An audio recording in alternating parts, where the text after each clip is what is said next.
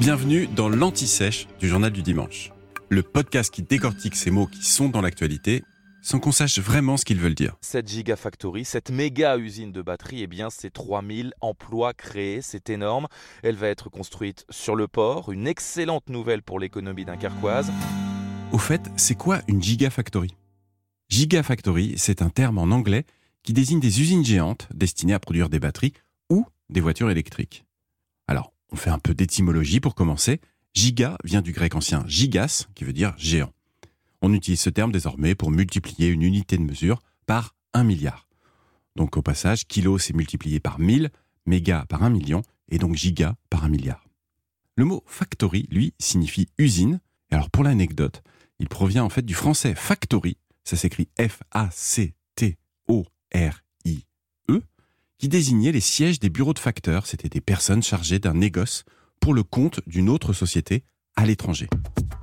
C'est le constructeur automobile américain Tesla qui a été le premier à appeler Gigafactory son usine géante dans l'état du Nevada. C'était en 2017 et cette usine-là a été rebaptisée depuis Gigafactory 1, puisque de nouvelles usines géantes ont été ouvertes dans l'état de New York, au Texas et bientôt à Berlin en Allemagne.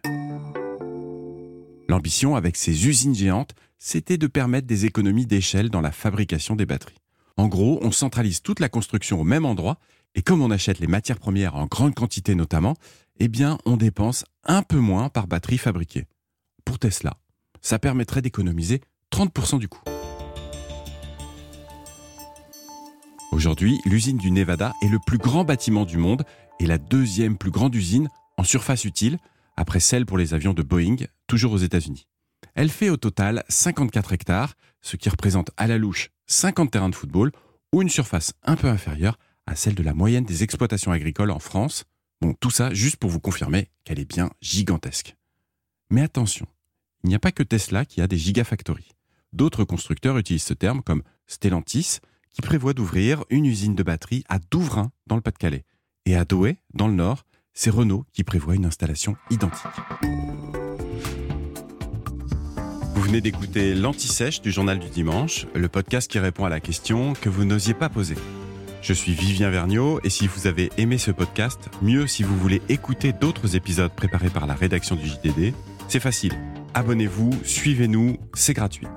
On vous donne rendez-vous trois fois par semaine en podcast et tous les jours sur le JDD.fr.